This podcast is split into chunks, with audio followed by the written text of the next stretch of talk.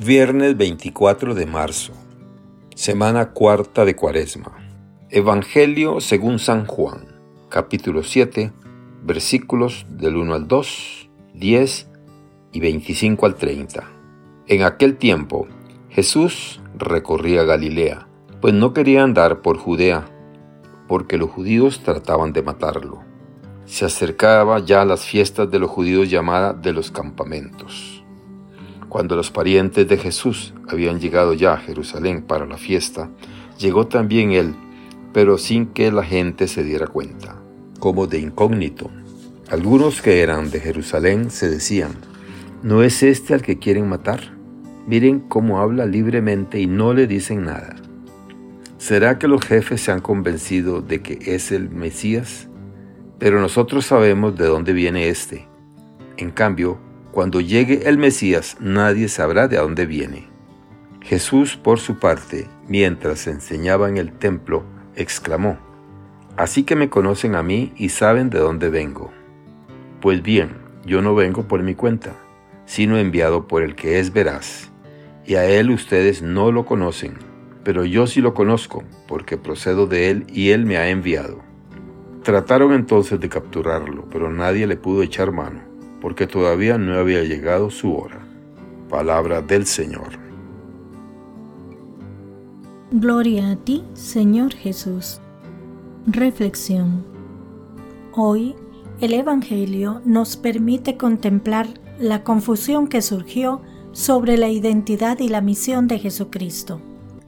Cuando la gente es puesta cara a cara ante Jesús, hay malentendidos y presunciones acerca de quién es Él, cómo en Él se cumplen o no las profecías del Antiguo Testamento y sobre lo que Él realizará. Las suposiciones y los prejuicios conducen a la frustración y a la ira. Esto ha sido así siempre.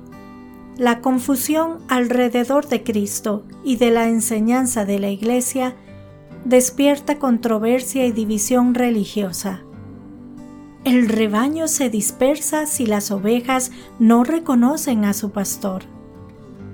La gente dice, este sabemos de dónde es, mientras que cuando venga el Cristo, nadie sabrá de dónde es. Y concluyen que Jesús no puede ser el Mesías, porque Él no responde a la imagen del Mesías en la que ellos habían sido instruidos.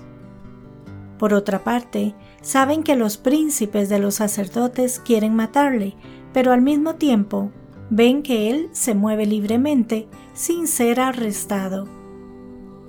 De manera que se preguntan si quizá las autoridades habrán reconocido de veras que este es el Cristo.